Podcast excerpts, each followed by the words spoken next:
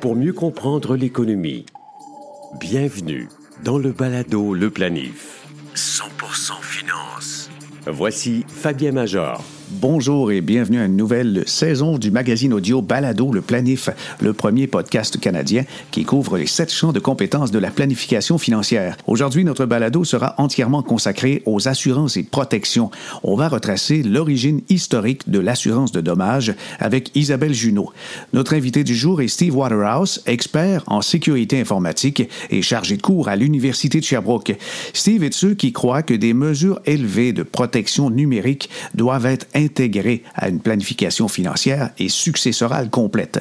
Il répondra à la question de quoi se méfie-t-on le moins lorsqu'on se sert au quotidien d'un ordinateur, d'une tablette ou d'un téléphone intelligent? Je vous ferai aussi la lecture d'une petite section du best-seller Sapiens de Yuval Noah Harari. Ce bouquin fascinant considère que les mathématiques derrière l'évaluation des probabilités dont on se sert en assurance est aujourd'hui une composante primordiale dans la démarche scientifique. Vous serez surpris d'apprendre que ce sont des pasteurs écossais qui sont derrière les tout premiers contrat d'assurance en cas de décès. Aujourd'hui, aucun concessionnaire ne vous laisserait repartir avec un véhicule sans preuve que vous détenez une assurance auto. Ce type de contrat ne date pas d'hier. L'assurance auto existait déjà bien avant le Code de la route. En 1897, à Westfield, Massachusetts, le mécanicien Gilbert J. Loomis construit sa propre voiture. Reconnaissant qu'il était peut-être dangereux de se promener à bord d'un bolide aux freins rudimentaires et sans cerveau-direction, il cherche un assureur prêt à lui offrir une protection. Il parvient à s'entendre avec la Travelers Insurance Company, qui modifie une police d'assurance de type chevaux et charrettes pour le véhicule de M. Loomis. Dans l'année qui suit, le parc automobile se développe et les accidents se multiplient. Les routes ne sont pas pensées pour les véhicules à moteur, il n'existe pas de signalisation ou de réglementation et les voitures cohabitent difficilement avec les chevaux. En 1898, la même Travelers Insurance Company devient la première société à vendre une véritable assurance auto. Le premier assuré est le docteur Truman Martin de Buffalo, un médecin qui utilise sa voiture pour rendre visite à ses patients. Pour obtenir une couverture jusqu'à 5 000 ce dernier paie une prime annuelle de 12,25 par année. Balado. Le planif. Assurance et protection. Dans le segment assurance et protection, il y a du nouveau cette année. J'ai pensé que, étant donné qu'avec euh, les QPF et tous les volets qui se trouvent sous la coupe de la planification financière, on a assurance et protection. C'est dans l'air du temps maintenant de parler aussi de protection et sécurité des données informatiques et de notre identité numérique. Et qui de mieux placé qu'un expert en sécurité informatique et aussi chargé de cours à l'Université de Sherbrooke, Steve Waterhouse, pour nous en parler. Merci d'être là, Steve. Merci Fabien, l'invitation, c'est un plaisir. Est-ce que c'est pertinent, tu crois, euh, dans la planification financière d'un individu, d'une famille ou d'une entreprise, de tenir compte de la sécurité informatique? Oui, parce que la planification, si elle est considérée dès le début d'un processus de planification et non pas ajoutée à la fin comme une composante dite nécessaire, ben ça va faire toute la différence, je crois, parce que les bonnes décisions vont être prises en amont et non pas à la suite d'événements malheureux ou bien en aval, juste pour euh, encore là satisfaire certaines normes, euh, soit de l'industrie ou encore là personnel, euh, pour se sentir rassuré que nos actifs sont en bonne main ou bien sont sécurisés sur une plateforme ou dans un lieu qui nous permet de dormir le soir. Donc, quand c'est fait euh, dans le, au fur et à mesure qu'on travaille le portefeuille ou peu importe le dossier, mhm. ben, à ce moment-là, on est capable de soit changer, amender et apporter des correctifs pour que ça soit satisfaisant en bout de ligne.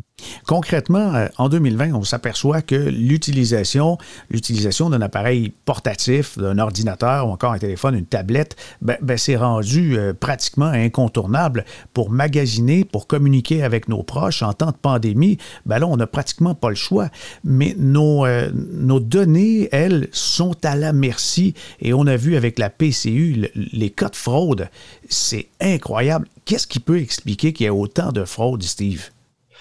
La, technologie étant imparfaite euh, fait en sorte que beaucoup de vulnérabilités qui existent pourraient être exploitées. Ceci dit, même si tout le monde viendrait appliquer tous les correctifs nécessaires euh, pour euh, que les appareils soient exempts de toute vulnérabilité, reste fondamentalement que les institutions où c'est stocké l'information n'est pas hors de tout soupçon de sécurité. C'est-à-dire, il y a toujours un humain qui est derrière une opération et ce maillon faible de la sécurité est toujours cet être humain. Et alors, euh, ben, souvent, ça va être par des mauvaises prises de décision, une mauvaise évaluation du risque. Évidemment, quand je parle du risque, c'est du risque informationnel. Euh, après coup, ben, ça va être aussi la mauvaise formation que certains ont euh, pour euh, bien faire leur travail et faire le suivi. Beaucoup d'entreprises, Fabien, ne font pas de suivi post-installation, si ce n'est pas de faire des audits de vérification de la conformité des systèmes informatiques, ça respecte les meilleures normes, s'ils ont mis les meilleurs composants, la meilleure configuration. Et de ce fait, ben, souvent, on retrouve avec des conséquences que c'est soit des fuites d'informations ou du rançon logiciel qui s'installe dans une organisation mhm. et là doivent payer rançon pour retrouver accès aux données alors qu'ils n'avaient pas anticipé une bonne stratégie de recouvrement des activités, euh, de, les copies de sauvegarde qui n'étaient pas à bonne place. Et après coup, ben, souvent, s'ensuit aussi des fuites d'informations, telles qu'on l'a vu à l'ARC récemment, qui donnent à ce moment-là le fardeau, malheureusement, encore sur le citoyen euh, d'être doublement vigilant suite à ces fuites d'informations-là, parce que euh, l'institution, elle, va avoir récupéré de sa fuite d'informations, elle sera conforme euh, dans le futur, mais le citoyen sera pris avec justement la charge de toujours prouver que c'est lui, hors de tout doute, qui fait les choses correctement. Oui, puis le citoyen, lui, il, se questionne parce que euh, au niveau de ses connaissances et ses compétences, c'est relativement limité.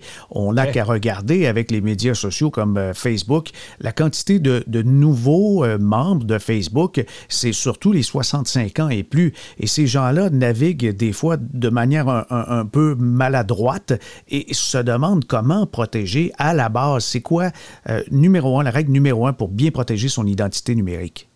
Ben, ça commence par l'éducation, euh, Fabien, parce que on se fait donner des outils, même on se fait imposer des outils comme aller sur un site bancaire. Ils réduisent euh, l'accès au comptoir et même des parfois retirent des guichets de certaines communautés au détriment d'être plus rentable de mettre une plateforme en ligne et d'avoir l'expectative que les gens vont tous avoir un moyen électronique d'y accéder.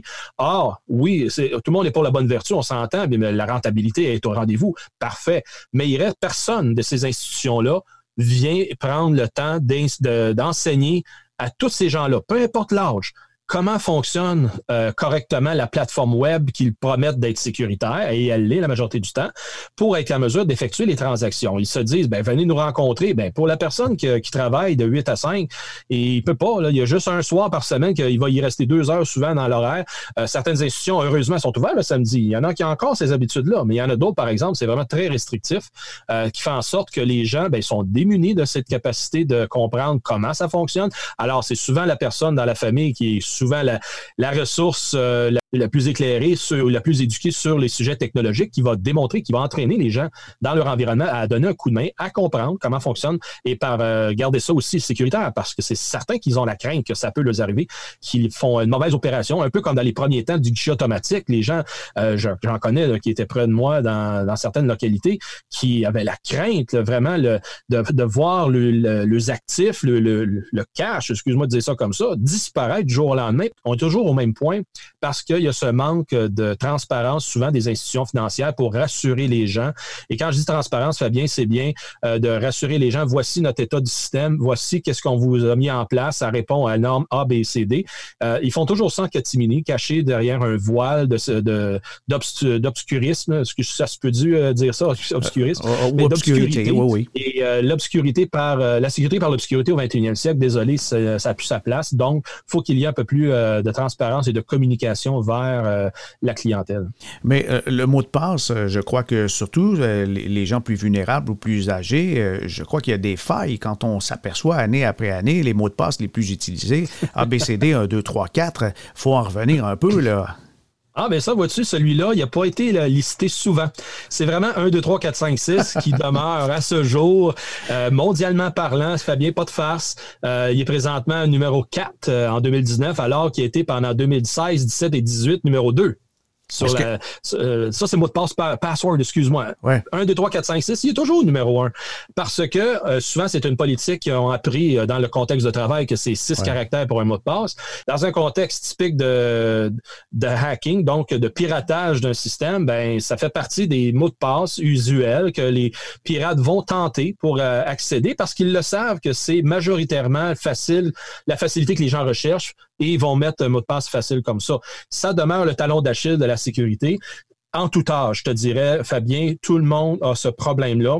Ils veulent avoir une facilité d'accès, ils veulent protéger leurs, actifs, mais en même temps, euh, ils veulent pas que ça soit compliqué. Mais on est au 21e siècle, malheureusement. On doit peut-être consigner davantage nos mots de passe sur un carnet ou bien dans un gestionnaire de mots de passe euh, sur un appareil qui fait en sorte que on va se retrouver avec une discipline d'un mot de passe par site d'accès, ce qui va éviter des attaques comme qui est arrivé à l'ARC au mois d'août dernier, qui c'était des vieux mots de passe compromis d'un autre euh, d'autres fuites d'informations qui sont venus d'être euh, utilisés pour tenter d'accéder et comme on a vu, certains ont réussi. Alors je comprends qu'il y a des gens qui ont le même mot de passe pour à peu près tous les accès et ah, le fait d'utiliser toujours ce même mot de passe, c'est ça qui les met à risque parce que si on vole mettons le mot de passe de Google puis on s'en sert pour la BMO, ben on est foutu là.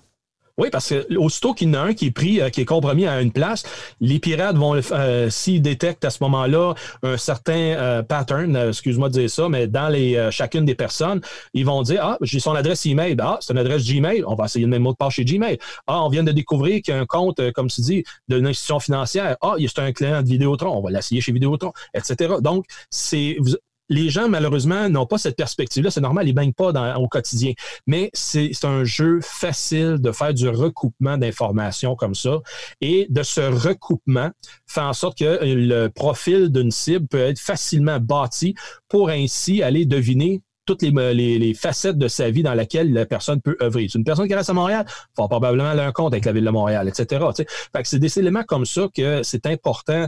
Malheureusement, c'est un petit fardeau de plus, un des devoirs de plus qu'on doit faire comme personne, mais d'avoir un mot de passe différent. Puis si vous pensez que de mettre euh, deux chiffres ou de quelques lettres à la suite ou au devant du mot de passe, euh, il y a des algorithmes qui sont capables d'anticiper, de, deviner qu'il peut y avoir des, euh, suites logiques comme ça. Alors, les caractères spéciaux, est-ce que c'est bon les caractères spéciaux là, comme, euh, Définitivement, mais davantage même des mots mais qui, sont dans une phrase complète, mais qui n'ont aucun rapport. C'est-à-dire, s'il y en a qui pensent de, de, vraiment de truquer un ordinateur, de, dire Ah, je mets un 0 au lieu d'un O, je mets un 1 au lieu d'un I la formule fait longtemps qu'elle est connue. Donc, les automatistes l'anticipent.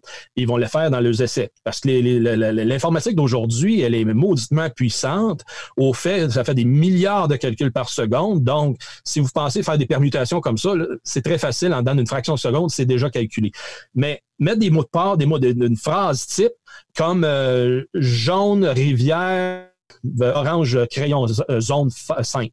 Ça n'a aucun rapport, mais pour moi, dans ma tête, ça a une symbolique, mais qui, à ce moment-là, juste pour moi, va pouvoir, je vais pouvoir l'ajouter, puis c'est quand même assez long ce que je viens de dire. Ça va rencontrer à la longueur, ça euh, défie tous les, dictionnaires. Autrement dit, c'est pas connu comme mot de passe, c'est pas une phrase que j'ai pris d'un roman, etc. Donc, ça rencontre un premier critère, c'est-à-dire c'est unique, euh, c'est long, c'est complexe, puis même on pourrait ajouter une parenthèse en quelque part là-dedans, mais ça donnerait justement l'idée que ça devient pas facile à deviner par aucun automatisme, ni, surtout pas inhumain.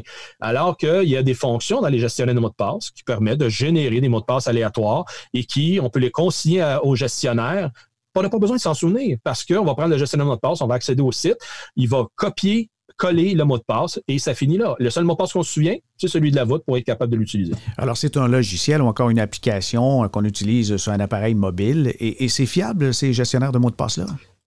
Dans la, oui, parce que j'ai souvent le commentaire, Fabien, euh, pourquoi gérer, euh, pourquoi mettre toutes mes œufs dans le même panier? Ben, j'aime mieux gérer un panier qu'à cinq, parce que si on met les mots de passe sur des post-it, encore une il y en a qui le font, c'est le, le méthode, ou bien dans un cahier consigné manuel, euh, c'est toujours la question physique qui est en, jeu. Et ces gestionnaires de mots de passe, on les retrouve sur toutes les machines. Laptop, ordinateur, tablette, téléphone.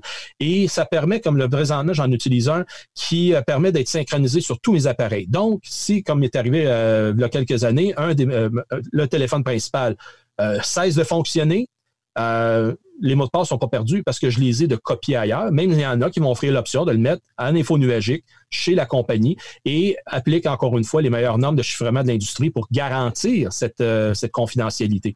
Euh, jusqu'à présent, très peu, euh, il y a eu quelques compagnies qui ont eu des fuites de code, donc des, des, des fuites administratives et non pas opérationnelles par les mots de passe, ce qui fait en sorte que relativement, l'industrie, c'est bien des bonnes assises sur lesquelles repose justement la sécurité de tous ces mots de passe-là.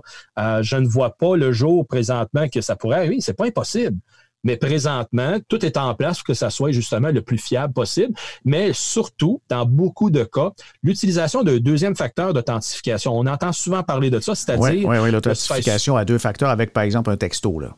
Exactement. Ou même une application dédiée à générer un code aux 30 secondes qui, lui, réside sur votre téléphone intelligent, par exemple, ben, ça, c'est un, ça, c'est un facteur qui est très fort pour garantir que l'accès, ben, ce ne sera pas juste le mot de passe qui est craqué, qui peut rentrer. Ça a besoin de cette deuxième euh, portion-là et que ça va être un peu plus difficile à usurper.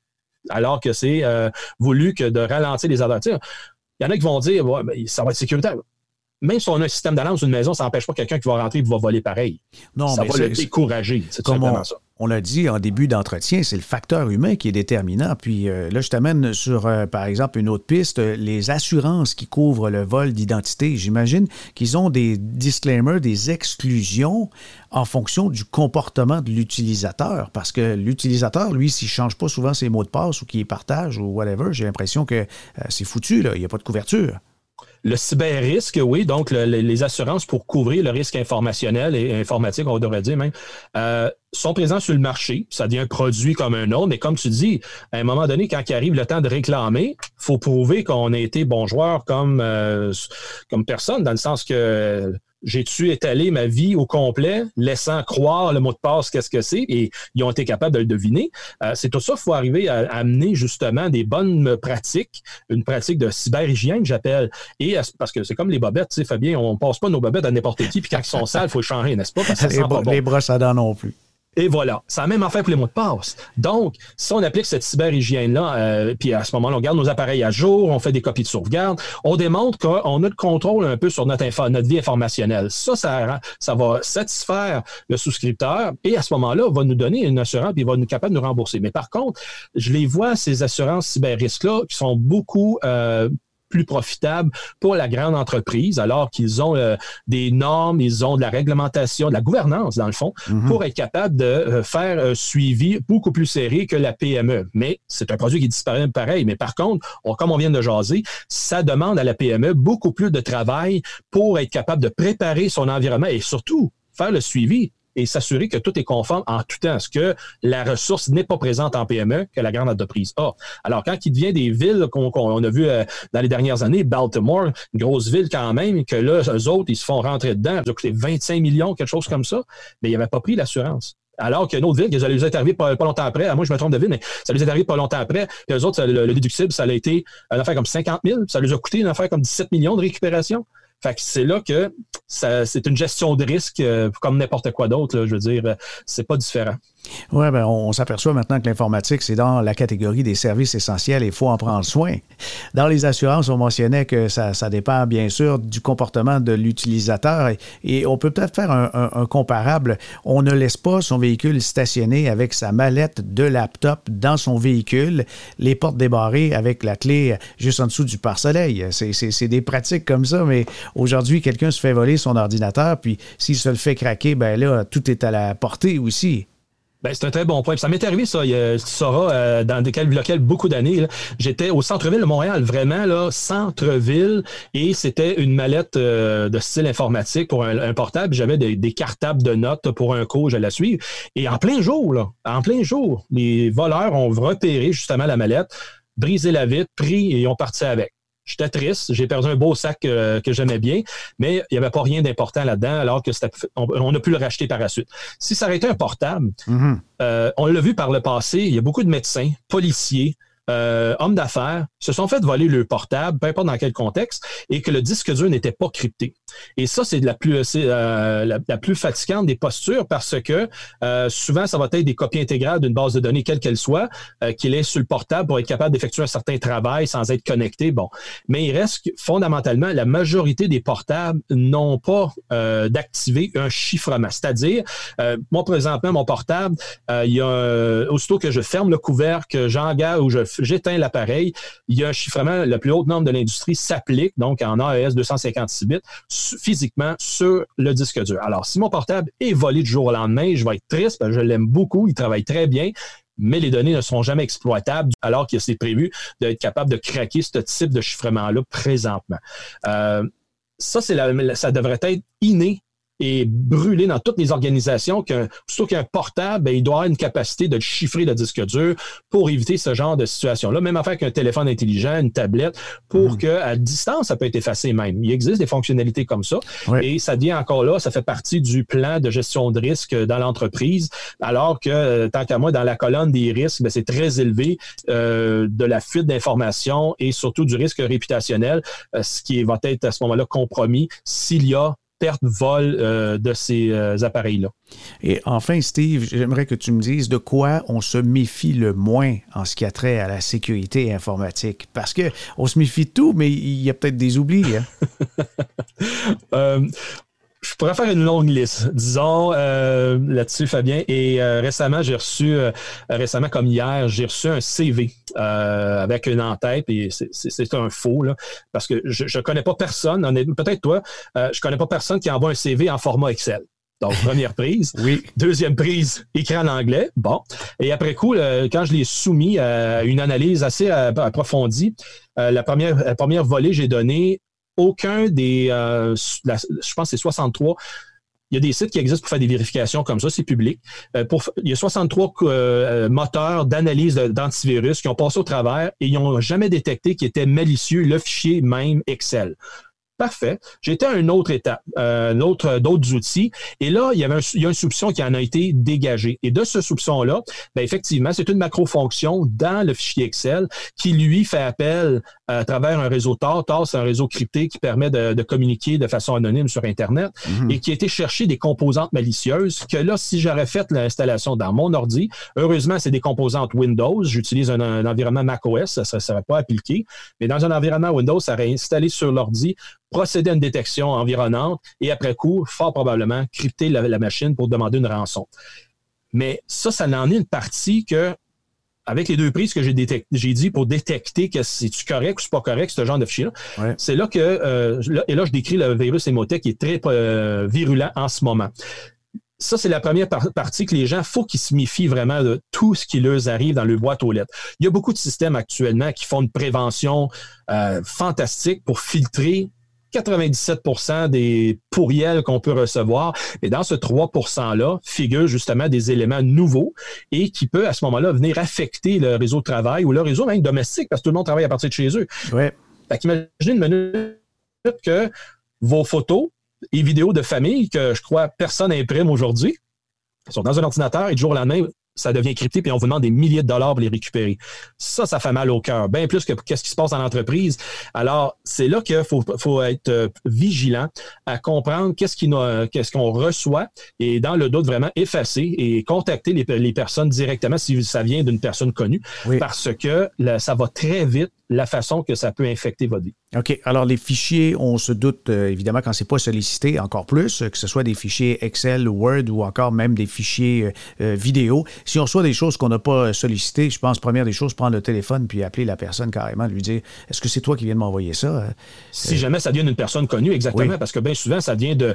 Comme là, présentement, c'est un nom que j'en ai aucune idée. Et ça finit par. Le, quand je regarde l'adresse électronique, ça vient de email.com. Donc, ça, c'est aussi une autre affaire louche que euh, ça m'a tout de suite dit, ben, on discarte, mais je l'ai gardé pour des façons. J'ai fait de la recherche, comme j'ai pu expliquer aujourd'hui, que euh, ça devient pas évident pour n'importe qui de deviner qu'est-ce qui est là. Alors, d'avoir un antivirus, il y en a qui sont toujours à me dire, wow, c'est pas grave, un antivirus, on n'a pas besoin. Euh, ça devient la dernière ligne de défense. Et dans ce cas ici, il ne sert à rien parce que c'est très subtil et donc c'est toujours mieux de, dans le doute d'effacer puis ça coûte rien à ce moment-là. Il n'y a rien qui va être activé. Que ce soit sur un téléphone intelligent aussi, c'est la même chose parce que mm-hmm. on en a par SMS, on en a par courriel, euh, qu'il ne faut pas non plus cliquer systématiquement. Euh, permets-moi de te poser une question par rapport à l'utilisation justement de ton, ton travail, toi, en, utilisation euh, justement de, tes cours, etc. Tu as, beaucoup de matériel sensible sur ton ordinateur. Tu as dit que tu étais dans un univers Mac OS.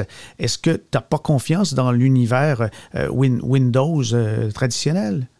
Aucunement, parce que euh, il y a une masse. Ben, de toute façon, je suis un, un, converti de 36 ans de date en Mac euh, à, la chapelle de la pomme. Fait que euh, pour ça, je presse pour cette paroisse-là principalement, mais fondamentalement, le système d'exploitation macOS est un peu plus difficile parce que le cœur n'a jamais été compromis. C'est toujours des composants périphériques qui ont été compromis dans ce système d'exploitation-là. Le cœur même, jamais. Donc, il travaille, est plus fiable de ce côté-là. Et pour 85% du marché qu'occupe euh, l'environnement Windows, ben c'est normal, il y a beaucoup plus de virulence de ce côté-là. Mais soyez, euh, soyez pas dupes, macOS a aussi beaucoup de menaces envers ces plateformes. Mhm. Et récemment, j'en ai fait euh, des découvertes fort intéressantes avec un logiciel antivirus que j'ai installé, que j'en avais un pourtant avant qui se disait réputait très bien mais que là, avec le nouveau, euh, j'ai détecté des, menaces à l'intérieur de la machine que, wow, j'avais jamais vu avant. Fait que c'est pour dire qu'il y en a pareil sur macOS, il faut prendre ses précautions quand même, mais il y en a moins. Mais par contre, euh, euh, à faire un parallèle, si je serais un pirate, je, je, je voudrais vraiment m'y vers macOS parce qu'il y a toujours des gens plus fortunés, des gens de haute fonction, des policiers euh, qui sont à l'utilisation de ces appareils-là avec les raisons que je viens d'énumérer. Mhm. Donc, dans ce contexte-là, si je peux aller chercher, toucher à ces marchés-là, wow, là, j'en pognerai peut-être pas autant, mais ça va valoir beaucoup plus cher en termes de valeur d'information. Donc, c'est pour ça, c'est pas le message que j'essaie d'amener ici, c'est euh, protéger pareil vos macOS, tablettes, iOS, téléphone, iOS, il y a pareil de la malice qui se développe là-dessus. Et euh, soyez sans crainte, ils vont venir vous toucher une moment Le palado, le planif. Assurance et protection. Assurance et protection, ben, ça fait partie de la planification financière. C'est un des sept volets que couvre la planification financière. Et dans les vacances d'été, peut-être vous avez fait de belles lectures. Si vous avez eu du temps et vous avez pu lire des romans ou euh, différents bouquins, eh ben, j'espère que vous êtes tombé sur celui de Yuval Noah Harari. Il a publié il y a quelque temps le livre Sapiens, une brève histoire de l'humanité, publié chez Albin Michel. Eh ben, cet ouvrage, ben, je le lis depuis euh, quelques mois déjà, puisque c'est quand même complexe et puis c'est euh, difficile à lire d'un trait.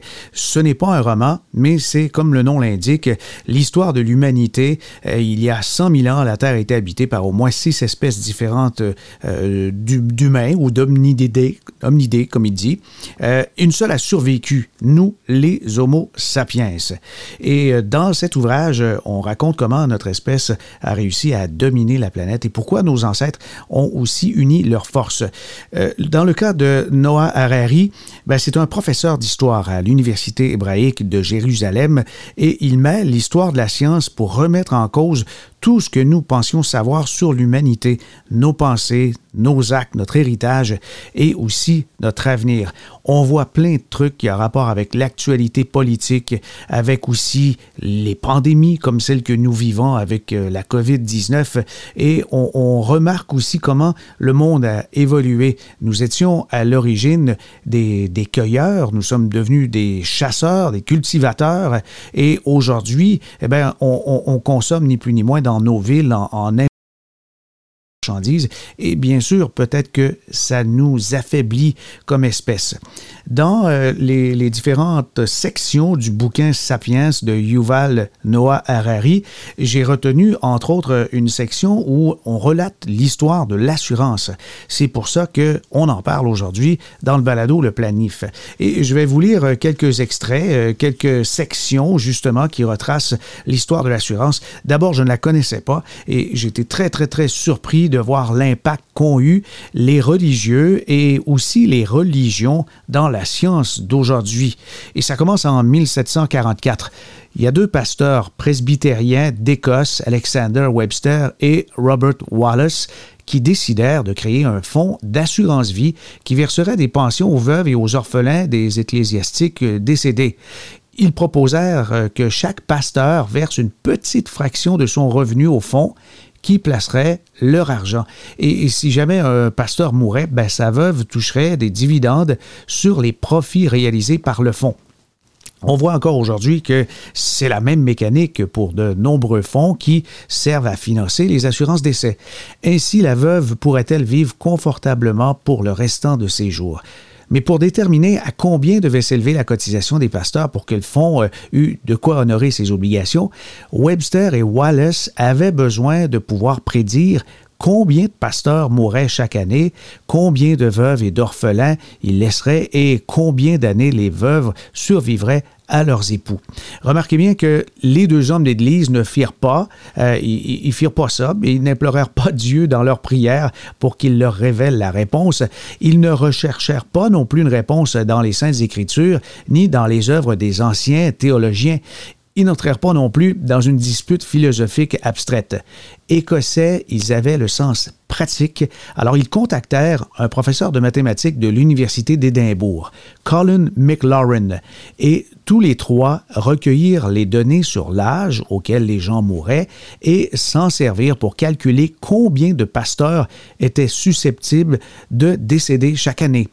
Et leur travail se fondait sur divers percées récentes dans le domaine des statistiques et des probabilités, dont la loi des grands nombres de Jacob Bernoulli.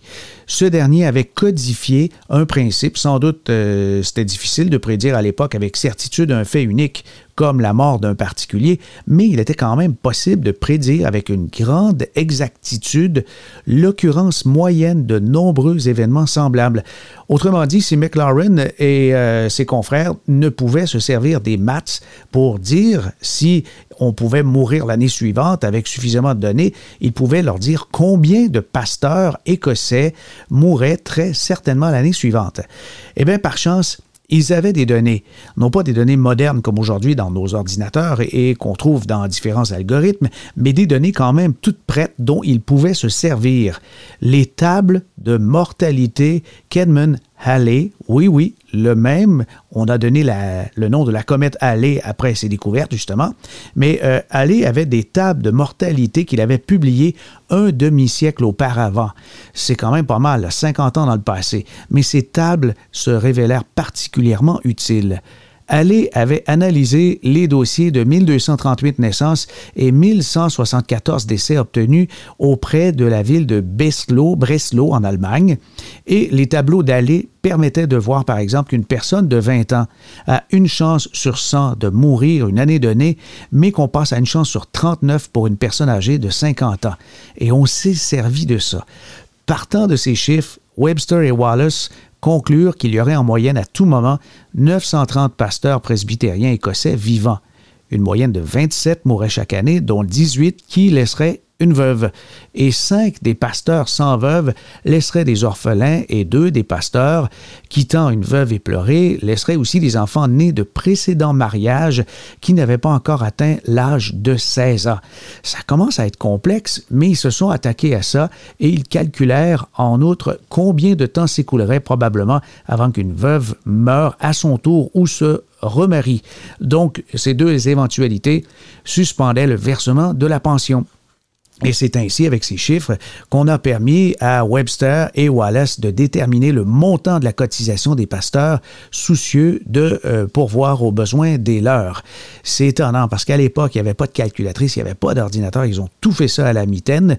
Et avec deux livres sterling, 12 shillings et deux pence par année, un pasteur avait la certitude que sa veuve toucherait au moins 10 livres sterling chaque année, une somme quand même considérable dans ce temps-là, et s'ils estimaient que ça suffisait pas, libre à lui de cotiser davantage jusqu'à 6 livres sterling, 11 shillings et 3 pence par année, ce qui assurait à sa veuve une somme encore plus importante de 25 livres sterling par année. En 1765, donc à peu près 20 ans plus tard, suivant leurs calculs, le fonds de prévoyance des veuves et enfants des pasteurs de l'Église d'Écosse aurait un capital de 58 348 livres sterling. Et leurs calculs se révélèrent d'une exactitude incroyable, soit une livre de moins que prévu. Encore mieux que les prophéties qu'on pouvait faire les, différents religieux de l'époque ou encore euh, ceux qui se promenaient dans les rues avec euh, toutes sortes d'affiches et de banderoles. Alors aujourd'hui, le fonds de Webster et Wallace, connu simplement sous le nom de Scottish Widows, est une des plus grandes compagnies d'assurance au monde, avec des actifs d'une valeur de 100 milliards de livres sterling. Elle assure non seulement les veuves écossaises, mais quiconque veut souscrire une assurance vie. Alors les calculs de probabilité comme ceux qu'utilisèrent nos deux pasteurs écossais allaient devenir le fondement de la science actuarielle, ce qui est au centre aussi euh, du marché des fonds de pension et des assurances, mais aussi de la démographie, elle aussi fondée par un homme d'Église, l'anglican Robert Malthus. Et la démographie fut à son tour la pierre d'angle sur laquelle Charles Darwin, qui faillit devenir pasteur anglican en passant, construisit sa théorie de l'évolution alors qu'il n'existe pas vraiment d'équation pour prédire le genre d'organisme qui évoluerait dans un ensemble de conditions spécifiques, les gens qui travaillent en génétique, les généticiens, utilisent le calcul de probabilité également pour évaluer les chances qu'une mutation particulière se répande dans une population donnée, comme justement on le fait aussi avec euh, l'analyse des virus, euh, les, les épidémies, les pandémies on trouve de semblables modèles de probabilité, des modèles probabilistes, au cœur de l'économie, de la sociologie, de la psychologie, des sciences politiques et des autres sciences sociales et naturelles. Même la physique finit par compléter les équations classiques de Newton avec des nuages de probabilité de la mécanique quantique. Alors étonnant, n'est-ce pas, où ça mène, ce sont donc des religieux, les pasteurs presbytériens d'Écosse Alexander Webster et Robert Wallace, qui sont à l'origine justement de toute la science actuarielle qu'on trouve présentement dans tous les calculs des assurances de personnes. Oui, ben, oui, on, devrait. Oui. Voilà qui met fin à cette première édition de la saison 3 du Balado Le Planif. Si vous avez apprécié, n'hésitez pas à partager cet épisode sur vos réseaux sociaux LinkedIn, Twitter, Facebook. Pour obtenir des liens qui complètent nos sujets et entendre la série complète des podcasts, rendez-vous sur la page baladoleplanif.com. Emportez-les dans vos déplacements. Ils sont disponibles sur Apple, Google, Stitcher et Spotify. Ici Fabien Major. À bientôt.